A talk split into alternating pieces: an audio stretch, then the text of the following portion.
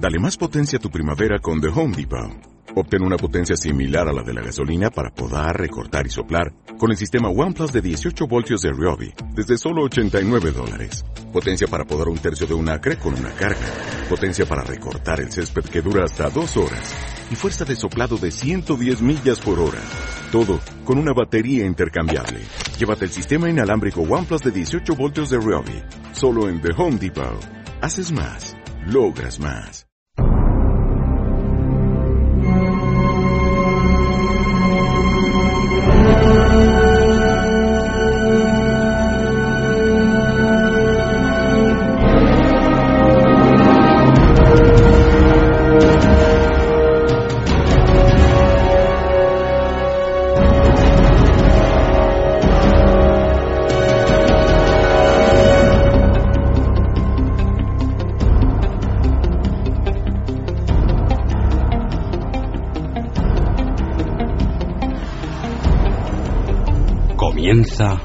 Sexta Dimensión en Radio Nacional de España.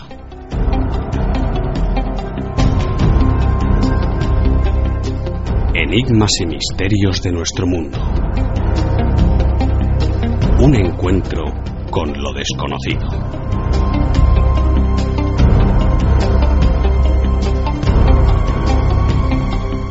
Con Santiago Vázquez.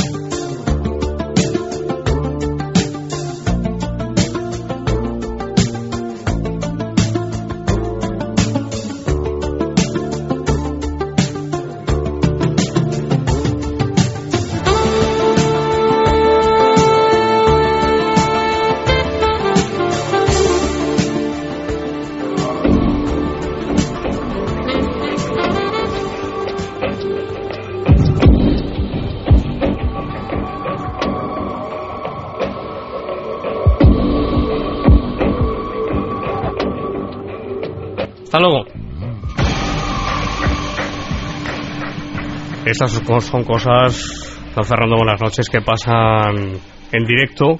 Estaba despidiendo un compañero. Buenas noches. ¿Cómo estamos? Muy bien, estupendamente, don Santiago. Yo no lo estaría tanto esta noche, ¿eh? ¿A tenor de qué? A tenor de lo que vamos a escuchar, don Fernando. Misterio puro y duro esta noche, en sexta dimensión. Como decía el gran Ya tocaba, eh, ya tocaba. ya Antonio tocaba. José Ales, misterio duro, ¿no? Misterio duro. Un saludo para don Antonio José Ales, claro que sí. Cuatro y ocho minutos, tres y ocho en Canarias. Buenas noches amigos, buena madrugada. Aquí estamos. Bienvenidos al mundo del misterio.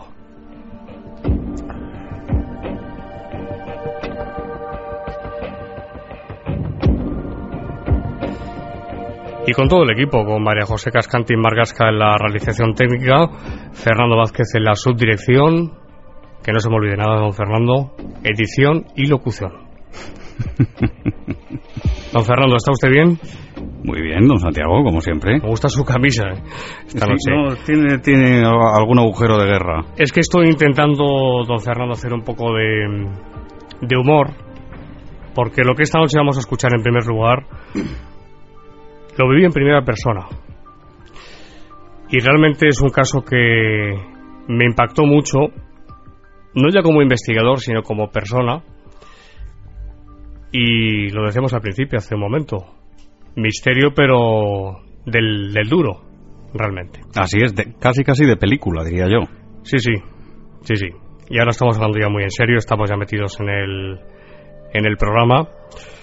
Yo, si me permite, Santiago, Sí. antes de continuar, quería agradecer públicamente a bueno estos envíos editoriales que nos hacen al programa, tanto a Alicia Martí como a Irene Pérez de Plaza y Janés en Barcelona y a Yolanda y Nuria aquí en Madrid, así como a la editorial Planeta que siempre nos, nos tratan estupendamente bien. A todos ellos un abrazo. Y Planeta, decía usted que nos mandó el libro Sí, de sí, don Juan José José Benítez. Que le entrevistamos aquí, el hombre que susurraba los mitos. Así es.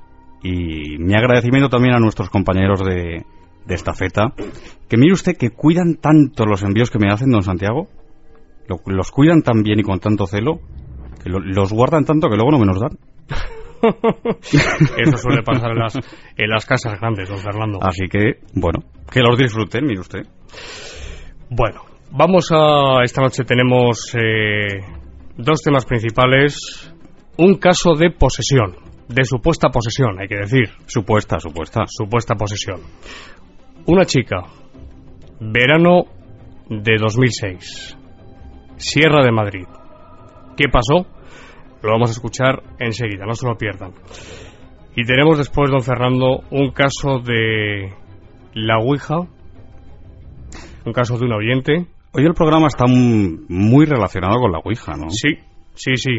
Ya hablaremos después porque hay cierto, incluso, don Fernando, fíjese, incluso en ciertos grupos que se dedican a la investigación de lo paranormal, grupos serios, con muchos años de experiencia. Y con mucho nombre también. Y con mucho nombre en nuestro país y fuera de nuestro país, se dedican a realizar esta práctica tan peligrosísima en sus investigaciones. Después hablaremos. Un oyente, Pilar, nos ha contado su, su caso y lo comentaremos. Y tenemos, como no, las noticias del siglo XXI. Así es, don Santiago. En la voz de don Fernando Vázquez. Vamos a recordar, Fernando, por favor, eh, las dos direcciones de correo electrónico. Los oyentes que durante toda la semana nos escriben sus emails. Comenzamos, eh, Santiago, si te parece, por la más larga de las dos. Muy es bien. la siguiente, sextadimensión.rne.rtve.es. Y la más corta y más concisa es la siguiente, contacta arroba más allá de la realidad.com. Y no se olviden de nuestra página web www.másalladelarrealidad.com. Y saludamos, como no después, entraremos en tertulia a un buen amigo de este programa, un compañero, don Juan Carlos Salamanca. Buenas noches, buena madrugada. Buenas noches, Santiago. ¿Qué tal? Bien, contento de estar aquí otra vez. Muy bien. Hacía dos semanas, ¿no?, que no venías por aquí. Sí, sí, por ahí. La verdad es que se hace en un mundo. Muy bien. Bienvenido, Juan Carlos, una madrugada más. Don Fernando, damos paso ya al tema, al primer tema de esta noche. Así es, cuando son las 4 de la madrugada y 13 minutos, 3 y 13 en Canarias, abrimos nuestro dossier de sexta dimensión.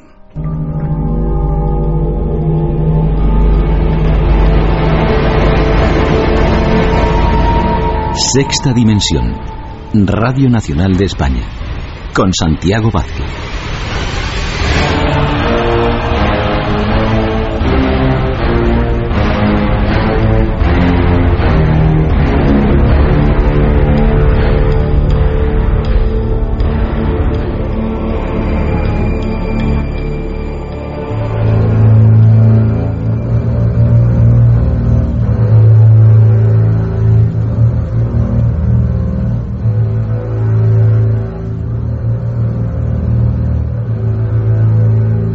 Y es el momento en sexta dimensión de abrir nuestro dossier. Ese dossier que de vez en cuando abrimos, desempolvamos y extraemos de él casos tan impactantes como el que esta noche les vamos a contar. La posesión. La posesión inducida tal vez por un fenómeno tan peligroso como es la Ouija. Desde que el hombre es hombre, Santiago, casos de posesión o posible posesión se han dado en la historia. Sí, en efecto. Tenemos que remontarnos a muchos siglos atrás, Fernando, para encontrar ya resquicios, indicios, con mayor o menor rigor histórico, que nos hablan de posibles posesiones. Yo esta noche no quiero decir que lo que hablamos aquí, lo que vamos a hablar aquí, en nuestro dossier sea una posesión. Ya sabes que estamos en el campo de la parapsicología, o dicho más técnicamente, de la parapsicobiofísica, y que nunca, nunca podemos hablar de una forma categórica. Siempre tenemos que hablar en hipótesis. Por lo tanto, vamos a contar un caso de posible, de posible posesión de posible. ¿Se puede comprobar? No. Es imposible. es tan imposible como comprobar la existencia de Dios, es tan imposible como comprobar o verificar la existencia de una vida después de la muerte y de tantas y tantas cosas o de tantos fenómenos que son puramente indemostrables, porque no son empíricos. Sí, pero no se puede comprobar ni demostrar, pero sí se puede, Santiago, de alguna forma llegar a ciertas conclusiones. Sí, eso sí. Eso sí. Que nos pueden indicar lo que posiblemente puede, puede que sea. ¿Qué te encontraste, Santiago? ¿Qué, qué, qué es lo que ocurrió? Antes de, antes de comentártelo y de contarlo, haciendo una, un comentario a tu, a tu exposición última, en base a una serie de fenómenos, en base a una serie de hechos, sí podemos llegar a determinadas conclusiones. Eso sí, una vez que llegamos a esas conclusiones o hipótesis, dentro de las hipótesis se establece una prioridad, de la más posible a la menos probable. Esa es, esa es la cuestión. ¿Qué es lo que pasó, Santiago? Bien, pues traemos aquí esta noche a Sexta Dimensión este caso porque realmente fue, eh, Fernando, una experiencia que a mí personalmente me impactó, no ya como investigador, sino también como, como persona. Yo me encontraba, voy a intentar resumir porque es un poco largo, me encontraba, nos remontamos al verano de 2006, una noche, me voy a una terraza y me pido una cerveza. Yo estaba sentado en una terraza que estaba vacía. Estaba, estaba solo. Estaba solo completamente. Y en un momento determinado aparece una chica muy guapa, una chica rubia, de ojos azules, con muy buen aspecto, por lo menos aparentemente, y me pregunta que si puede sentarse a mi lado. Yo le digo que sí. Pensé, sinceramente, esta chica me ha conocido por mis intervenciones en, en la televisión, en diferentes programas, me ha conocido, ¿por qué no?, por nuestra página web, más allá de la realidad.com, que afortunadamente es una página, Fernando, aprovecho para decirlo, que va viento en popa toda vela, afortunadamente, y que cada día tenemos eh, más visitas, cientos y cientos de visitas diarias y miles de descargas de nuestros programas, no solamente de sexta dimensión, sino también, Fernando, haciendo el inciso, de otras temporadas, porque no hemos empezado ahora. Efectivamente, sino de temporadas anteriores. Y pensé sencillamente, pensé que era una chica que se acercaba a mí porque me había conocido por mi actividad pública, en radio, en televisión, en prensa, en internet, y me preguntó que si podía sentarse a mi lado. Yo le dije que sí, que no había ningún inconveniente. Hasta ahí, Santiago, todo Sí, normal. hasta ¿no? ahí todo normal. En principio no tenía ningún viso de, de parecer o de tener un comportamiento extraño. Esta, No, esta chica no. era, era normal. Era totalmente normal, no presentaba eh, a primera vista ningún tipo de, de anomalía.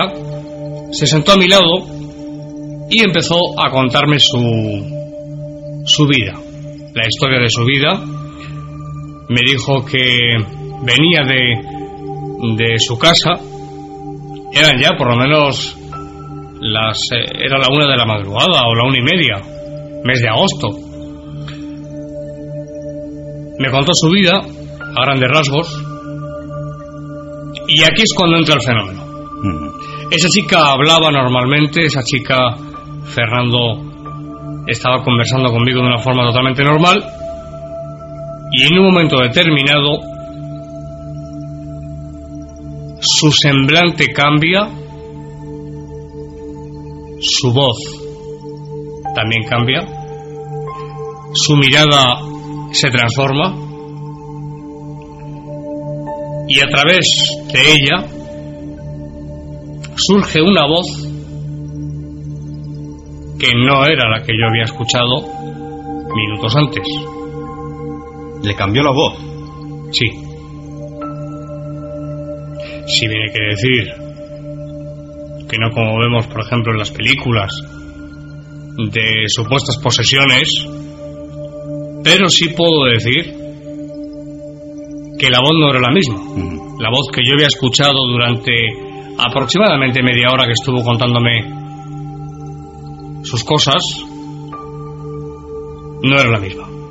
Sí, porque lo que vemos, Santiago, en las películas habitualmente de Hollywood o el cine japonés, que últimamente en los últimos años está muy de moda y hace muy buenas películas, aprovecho para decirlo, pues efectivamente, eh, bueno, al ser cine, pues lógicamente tienden a hacer unos cambios en ese sentido, pues de voces, de semblantes, de, de supuestas posesiones muy efectistas, muy radicales y muy bueno, pues muy impactantes, ¿no? Para, para el espectador. Sí, así es. No tan, no tan espectacular, pero sí, sí que tengo que decir, y es cierto, que la voz le cambió. Y es cuando comienza a blasfemar. Comienza a blasfemar. Comienza a blasfemar. Tengo que decir,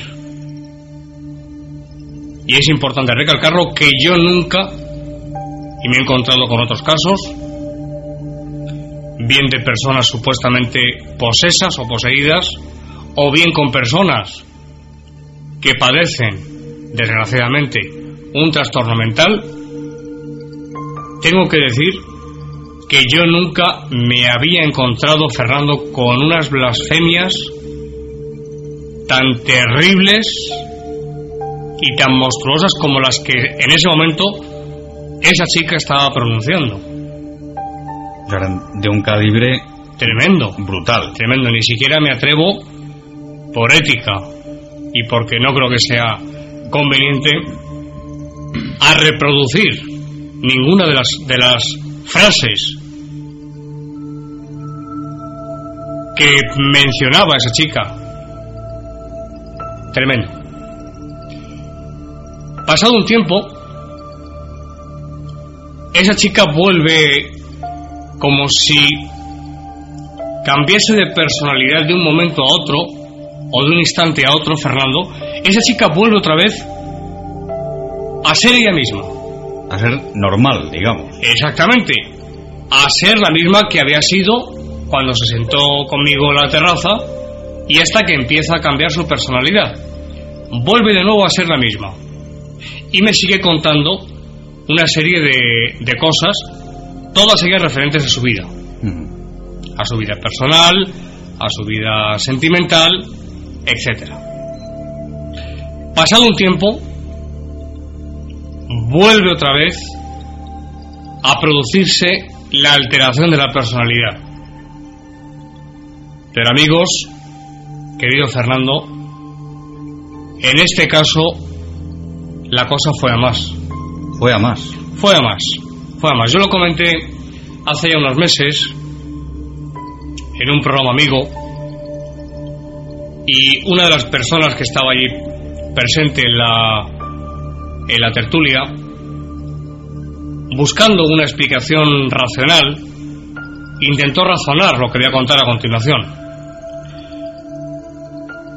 Cuando en esa segunda vez la chica vuelve a cambiar de personalidad, por decirlo de alguna forma, dicho en términos rigurosos. Su personalidad se ve alterada. Vuelve a cambiarle la voz. Vuelve a mutar su mirada. A transformarse. Sigue blasfemando, empieza a blasfemar de nuevo. Y empieza a decirme cosas personales. Cosas personales tuyas. Mías, mías. Que nadie absolutamente puede saber, salvo yo mismo.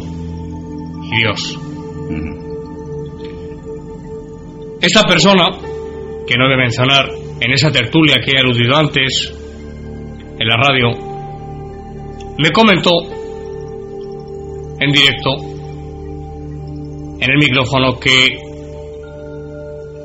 la hipótesis de la posesión se descartaba, se podía descartar porque yo era un personaje conocido dentro del mundo de la, de la investigación de, de la parapsicología, de los enigmas y misterios, que tengo una actividad pública notoria y que eso lo habría escuchado en alguno de mis programas en radio o en televisión. Tengo que decir esta noche, aclarando ese caso y esas palabras, que no es así. Yo tengo una devoción especial hacia una advocación de la Virgen. No voy a entrar en mis creencias porque a nadie, a nadie interesan. Mis creencias mías son. Y yo nunca públicamente, y lo puedo asegurar al 100%, he dicho que advocación. Advocaciones, como sabes, Fernando, de la Virgen, hay cientos. Muchísimas. Hay una específica que es por la que yo siento una especial eh, admiración y devoción. Bien, pues esa chica, o quien fuera, o lo que fuera, me da igual, blasfemó contra esa advocación mía y me dijo, esa virgen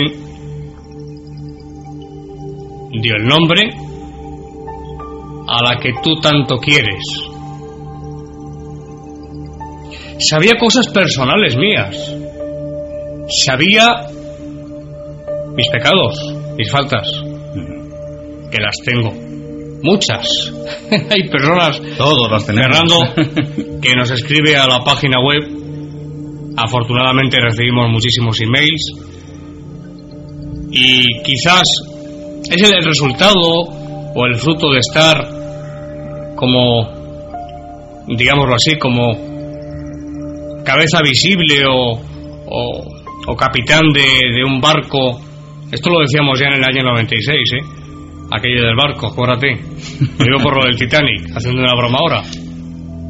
Hay personas, muchas, que me ven con muy buenos ojos y que piensan poco más o menos que yo soy un santo. Y no soy ningún santo.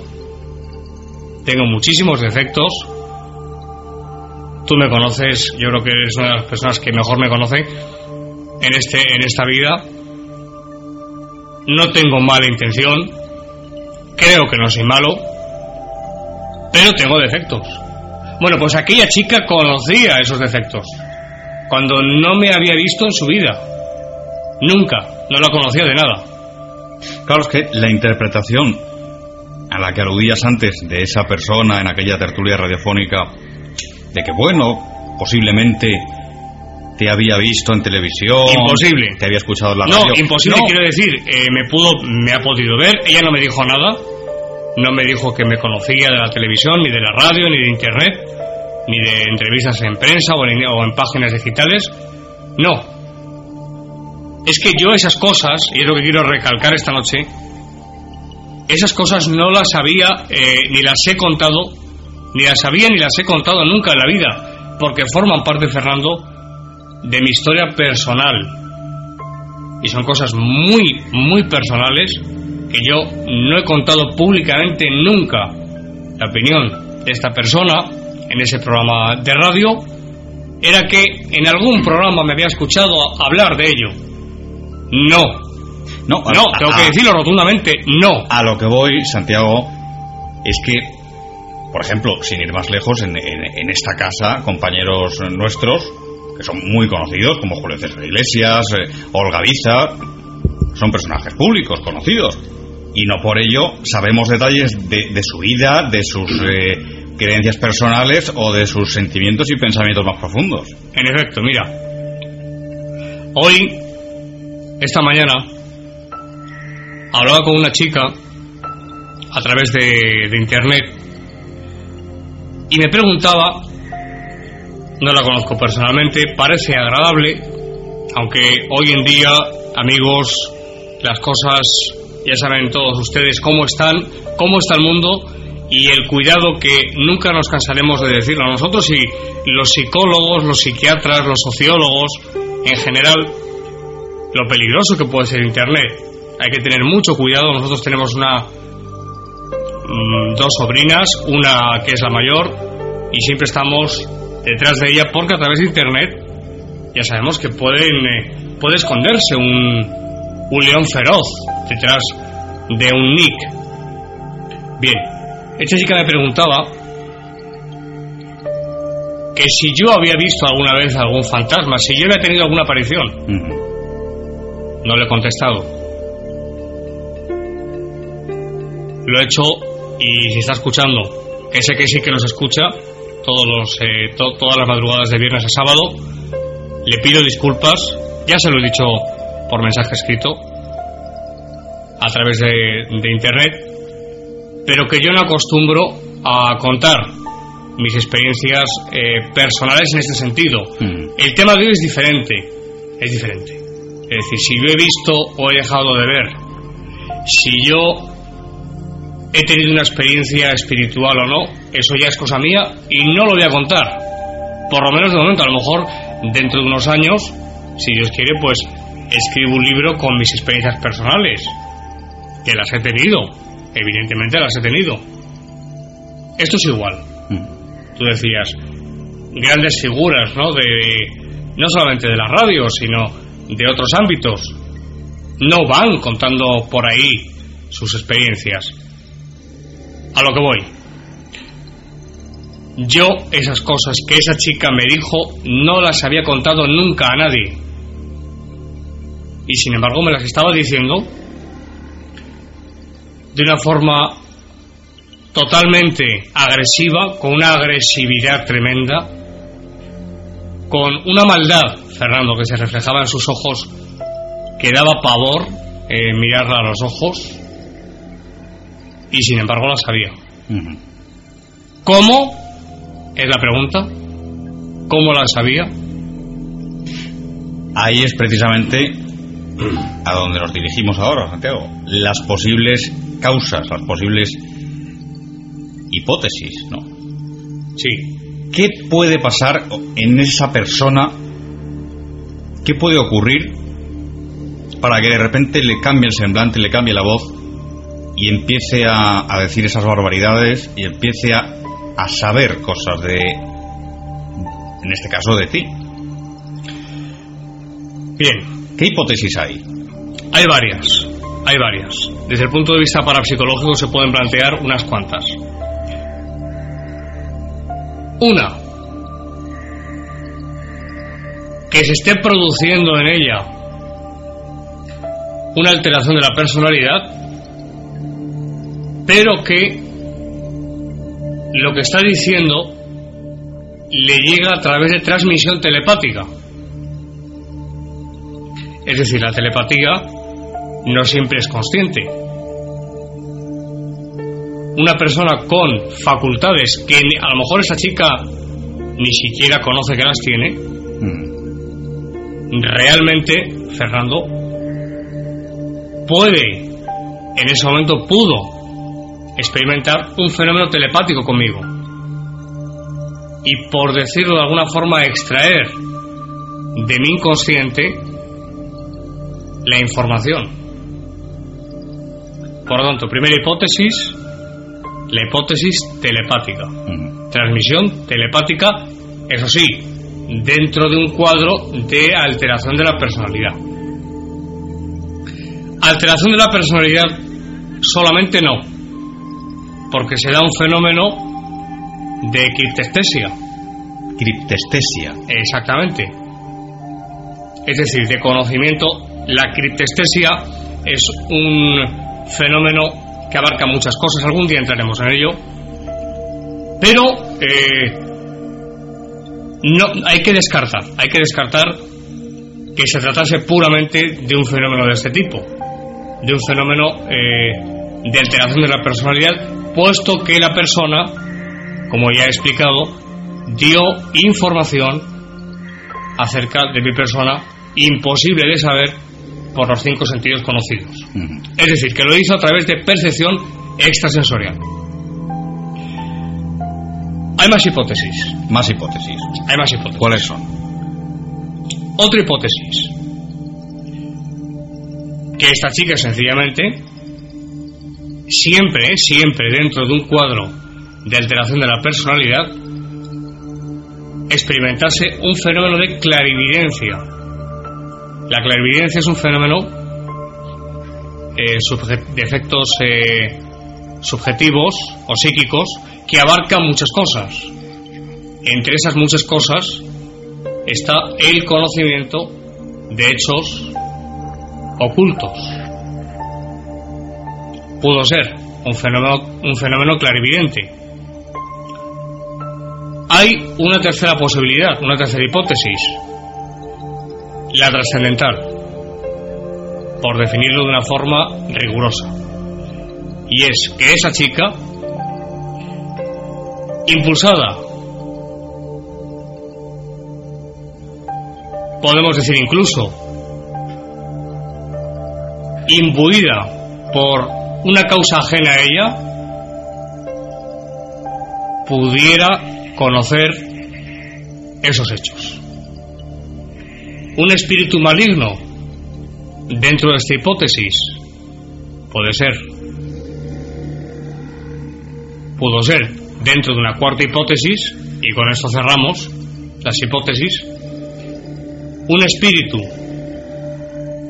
dentro de la hipótesis espiritualista, un espíritu maligno se adueña de su cuerpo y a través de ella es capaz de manifestarse con ese cambio de mirada, con ese cambio de voz, con esas blasfemias, con el conocimiento de mis cosas personales, etcétera, etcétera.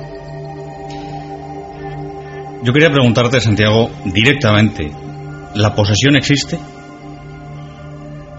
Sí podemos decir, Fernando, y hasta ahí podemos llegar si somos rigurosos, que debemos serlo, y siempre intentamos serlo, sí podemos decir que en base a los casos conocidos y estudiados, por mí, o mejor dicho, por otros investigadores y por mí, se puede asegurar que hay, en muy pocos casos, eso sí, en muy pocos casos, pero sí que existe una causa ajena a la persona que actúa, que puede ejercer una influencia sobre el sujeto, sobre una persona y actuar a través de ella. Porque en esos casos, muy puntuales, vuelvo a decir, muy pocos, muy poco numerosos, sí que es cierto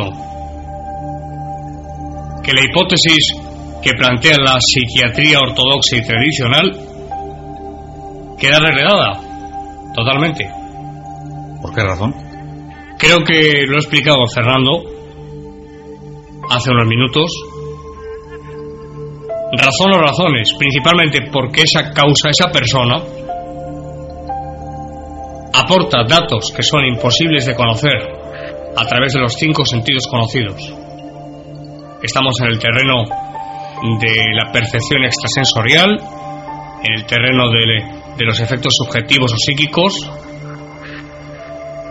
Por lo tanto, la alteración de la personalidad, en este caso, no explica todos los casos y para que una hipótesis se convierta en tesis, tiene que explicar todos los fenómenos, todos los casos. En este caso, la hipótesis de la alteración de la personalidad, Fernando, no es plausible.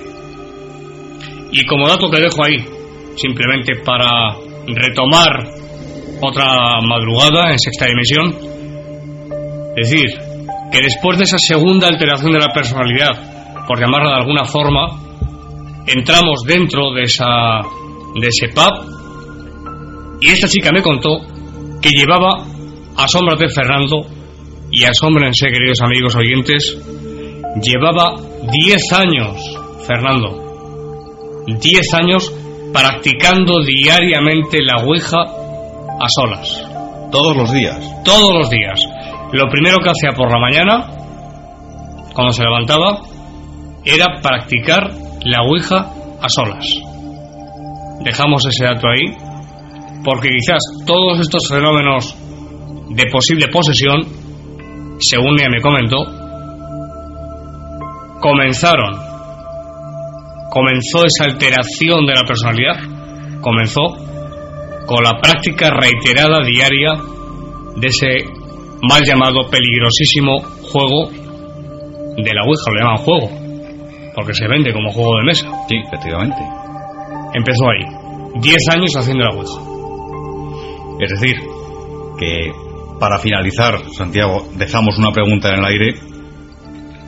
¿Pudo ser la Ouija la causa o una de las causas de esta supuesta posesión? Pudo ser, Lo dejamos ahí, si te parece. pudo ser. Los exorcistas dicen, exista o no exista el diablo, que se, es tema para otra, para otra noche, han comprobado estadísticamente que en muchos de los casos de eh, supuesta posesión empiezan a raíz de una ouija. Y además, Santiago, en este caso concreto también hay una tragedia de por medio. Pero lo dejamos, si te parece, para Sí, más adelante. sí. Ha sido el dossier de sexta dimensión, nuestro dossier.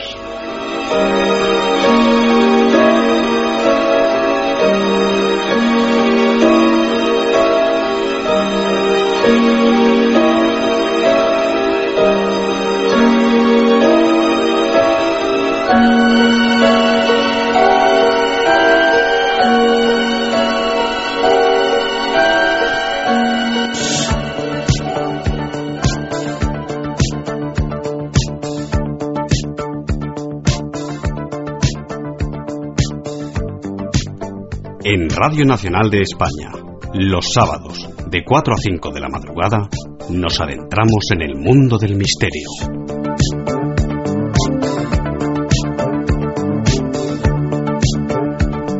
Sexta Dimensión, con Santiago Vázquez.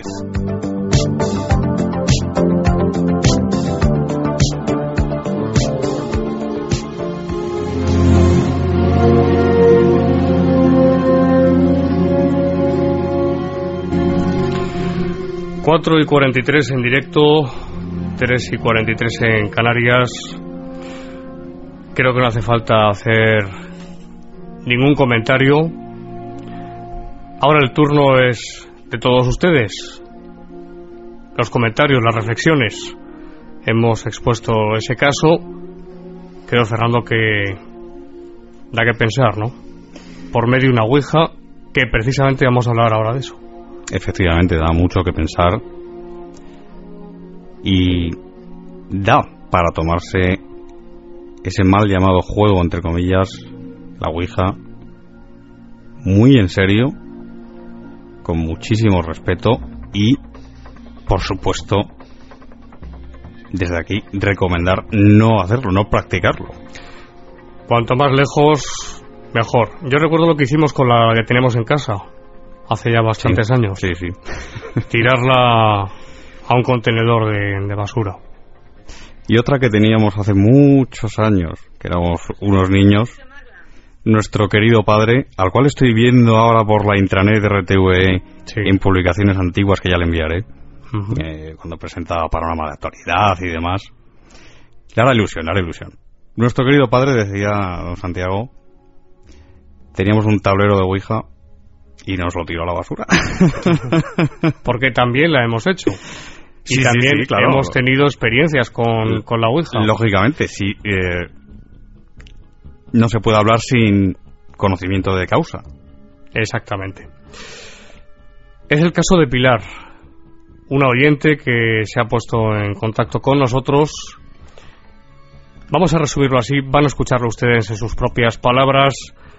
A raíz de una sesión de Ouija, empieza a aparecer, a presentarse el fantasma, la aparición de un señor de un ser en una casa. Escuchamos a Pilar. Solíamos practicar la Ouija en, en, un apartamento a las orillas del mar, ¿no? Mis hermanos, unos amigos y yo. Y, bueno, únicamente creemos que, se ha podido quedar allí un, ente eh, que ya lo han visto, ya lo ha visto mucha gente, ¿no? Todos los, todo, toda la gente lo describe igual, yo no lo he visto, aunque yo he sentido cosas, ¿no? Pero no lo he visto. Ya lo ha visto mucha gente, dicen, lo describen como si fuera... Es que no sé, mi hermano, por ejemplo, lo describe como si fuese una especie de, holograma, no sabe muy bien decir cómo es. Es decir, que no es una imagen normal, como la que se puede ver de una persona, ¿no? Y le, describe tal cual como otras personas que lo han visto después, ¿no? Con barba, no, no, no, produce miedo, pero sí mucha tristeza, una cara muy triste, en fin. Todo el mundo lo describe igual, ¿no? Y ahí está, allí sigue quien sea, el pobre hombre. Supongo que a lo mejor debimos atraerlo con la ouija y, y de algún modo se ha quedado allí, yo no lo sé, se ha podido pasar. Mi hermano lo ha encontrado varias veces yendo a la cocina y como intentando beber agua. Sí. Mm. ¿Siempre lo han visto así? No, hay gente que lo ha visto en la terraza. Al parecer intenta llamar la atención. La, última vez fue a mi cuñada, ¿no? Y eh, bueno, la estaba durmiendo y la, la tocó él. Ella lo vio perfectamente, ¿no? Luego alejarse hacia un ángulo de la habitación. O sea, de algún modo parece que siempre intenta llamar la atención. Sí, sí, llama la atención, sí. Y, no sé, no sé qué, podríamos hacer para ayudarlo. Yo he sentido sensaciones extrañas en aquella casa, ¿no? Pero ¿Cuántas personas lo han visto, Pilar? Vamos a ver, eh, pues mi hermano y varios amigos, creo que dos o tres, y por último mi cuñada. Pues si, si mal no recuerdo lo describen pues como, como un señor alto, con, con barba, con barba oscura, una cara muy triste, es que no, tampoco, mm, no, no, recuerdo más o no dan mucho más datos. ¿Y no sabéis en esa, si en esa casa hubo anteriormente algún...? Pues no, no lo creo, es nueva. Ah, que es nueva. No, como no fuese que ocurriese algo en el, eh, en el, en el bloque, no sé. Sí. O antes de, hacer la casa. Es interesante. También puede pensar uno que fue algún albañil que se mató, alguna historia así, ¿no? Sí, sí, sí. Pero... ¿Y vestido normal? Es decir, eh, normal desde nuestros tiempos, quiero decir. Pues sí, creo que sí. Sí. sí. Pantalones, camisa y demás, ¿no? Sí, sí, no, no, al parecer es un señor de aspecto muy normal y que no produce el más mínimo miedo, ¿no? Sí. Nada más que pues una sensación de, de tristeza muy grande transmite. Bueno, a mi hermano no le da mucho miedo, pero, pero pues, mm, mm. pues el resto no creo que se les ocurriese preguntarle encima claro, es que es lo ideal. Bueno, yo sí, si le veo, por supuesto, pues que lo haré. Lo que me, está preocupando, es que me está preocupando este tema últimamente porque eh, probablemente se venda ese piso, ¿no? Sí. Y bueno, me preocupa que se quede ahí. ¿Cuántas veces, cuántas veces ha sido ha sido visto Pilar? ¿Cuántas veces ha sido visto? Bueno, pues eh, mi hermano la ha visto varias veces ya. varias veces. La ha visto, sí, la ha visto mm, por lo menos tres o cuatro veces, que yo recuerde y sus amigos pues mm, bueno no sé si no sé si cada uno por separado o lo han visto incluso juntos algunos que no, no me queda muy bien del tema y han sido otras dos o tres veces luego por último mi cuñada que lo vio al parecer pues es que lo vio mm, perfectamente no es más que el que la tocó. Que la tocó sí sí estaba ella estaba a punto de dormir y la, la notó que la, la rozaban en la espalda no una mano.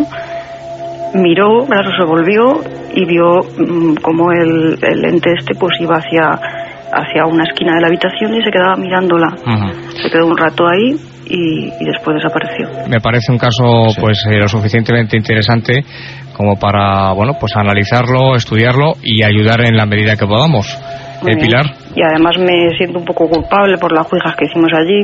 La verdad es que casi ninguna salió, excepto las que salían con el señor este llamado Tiwi, sí. os he contado, ¿no? Nos ponemos en contacto, Pilar. Muy bien. ¿De acuerdo? Vale, esperemos que no se venda muy pronto y a ver si se puede hacer algo. Gracias, Pilar. Buenas noches.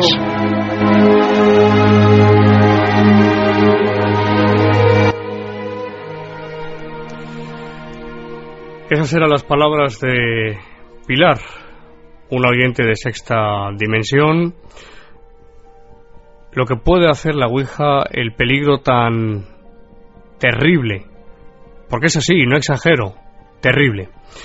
Algún día les contaré el caso y no nos cansaremos de repetirlo aquí en televisión, en internet y en todas partes, en conferencias. Por favor, sobre todo eh, para todos esos jóvenes que nos escuchan, voy a tutearles en este caso, no hagáis la Ouija. No es ningún juego. Porque sabemos y nos consta, Fernando, que hay muchos eh, jóvenes que nos escuchan, que son eh, fans de estos fenómenos y que fines de semana, en momentos muy determinados, cuando se reúnen, pues practican con la Ouija y nos escuchan. Así es. Tenemos un oyente, recuerdo, entre otros y otras, un oyente, Silvia, no el apellido, muy jovencita, que escucha todos los viernes Extra Dimensión. Y a esos chicos y a esas chicas me dirijo esta, esta madrugada a este respecto.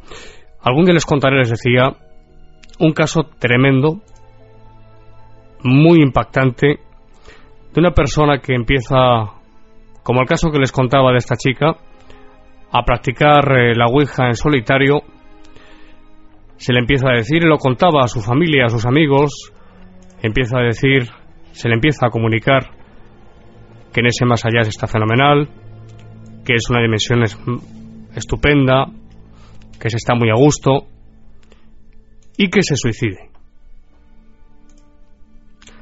Se suicidó. Fernando se suicidó terminó este caso en suicidio. Se quitó la vida porque los supuestos entes del más allá le decían a través de la Ouija a esta persona que estaba estupendamente en ese más allá y que se quitase la vida para reunirse con ellos. Es decir, que llegó a estar tan imbuida por el asunto que hacía caso literalmente. Y tan literalmente se suicidó, como digo. Y en este caso, Santiago, ¿qué seres pueden ser los que se manifiestan y inducen a esta barbaridad. Si son espíritus, que es una hipótesis, evidentemente un espíritu que recomienda a una persona que se suicide, pues evidentemente Fernando no es un espíritu de una evolución elevada. Es más bien un espíritu, podríamos decir, para entendernos de las tinieblas. Oscuro, negativo, maligno, como, se quiere decir. un poco un verdadero canalla. Exactamente. Son dos mundos paralelos todo lo que encontramos aquí en esta dimensión física, también lo podemos encontrar, y lo encontramos de hecho, en esa dimensión espiritual. El que aquí es un bellaco, un mm. canalla, como tú decías, una mala persona, porque desafortunadamente las hay. También hay buenas, ¿eh? Sí. En el más allá sigue siendo igual, no, no cambia. El que es buena persona en esta dimensión, sí, cuando pasa a la otra dimensión, sigue siendo buena persona. La personalidad no cambia siempre hablando en hipótesis. Don Fernando, 4 y 53. Juan Carlos, ¿quiere decir algo? Pero por favor, muy rápido porque tenemos las noticias del siglo XXI. Sí, bueno, eh, yo tengo que decir algo muy, muy rapidito. Y es que para mí, para mi opinión, hay dos clases de personas que pueden hacer la Ouija. Efectivamente, las personas creyentes, o por lo menos que creen en vida de, después de la vida, o todos estos temas, y entonces puede ser que tengan más cuidado y tal. Y luego hay otra clase de personas, de las cuales he conocido al menos yo dos casos, que son las personas que no solamente no son creyentes, que se les podría llamar ateos o agnósticos, se ríen de todo esto, y entonces dicen, vamos a hacer una sesión de Ouija. ¿No? Sí. A ver. Y los efectos son devastadores. Eso es interesante decirlo, ¿eh? Sí, sí, sí, es un apunte muy interesante. Hay personas me parece, Fernando, que tienes ahí todas las noticias preparadas que vamos a dejar la sección para el próximo viernes. Lo que usted mande, señor Porque eh, seis minutos nos quedan. Creo que es interesante que, ya que el caso que he contado de esta supuesta posesión y el caso de Pilar, yo creo que es interesante que hagamos algunos eh, comentarios. Me sorprendió mucho, esto lo dejé pendiente, Fernando, lo dejé pendiente hace unas semanas, vi en televisión una tarde a un grupo, no voy a dar nombres, que investiga los fenómenos parapsicológicos o paranormales y aparecían en ese reportaje, en esa tarde, aparecía eh, ese grupo haciendo la Ouija. Yo conocí también Hablamos de 1993, enero concretamente, recuerdo perfectamente, en otra emisora, donde hacía un programa de estos temas. conocí al, al mítico ya y legendario, podríamos decir, Grupo Adlan, Juan Carlos y Fernando, ¿recordáis? Sí.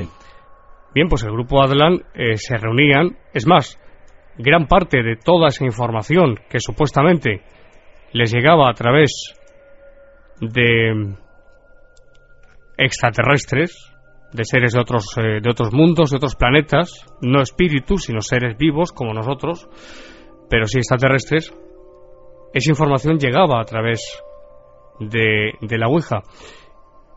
Y yo con ellos tuve en el micrófono en más de una ocasión un enfrentamiento amistoso porque les decía que perfectamente se puede dar bien la suplantación de identidad, bien la aportación de información falsa. Eh, Juan Carlos, ¿cuántos libros hay? Y este es otro tema quizás para un programa entero. ¿Cuántos libros hay?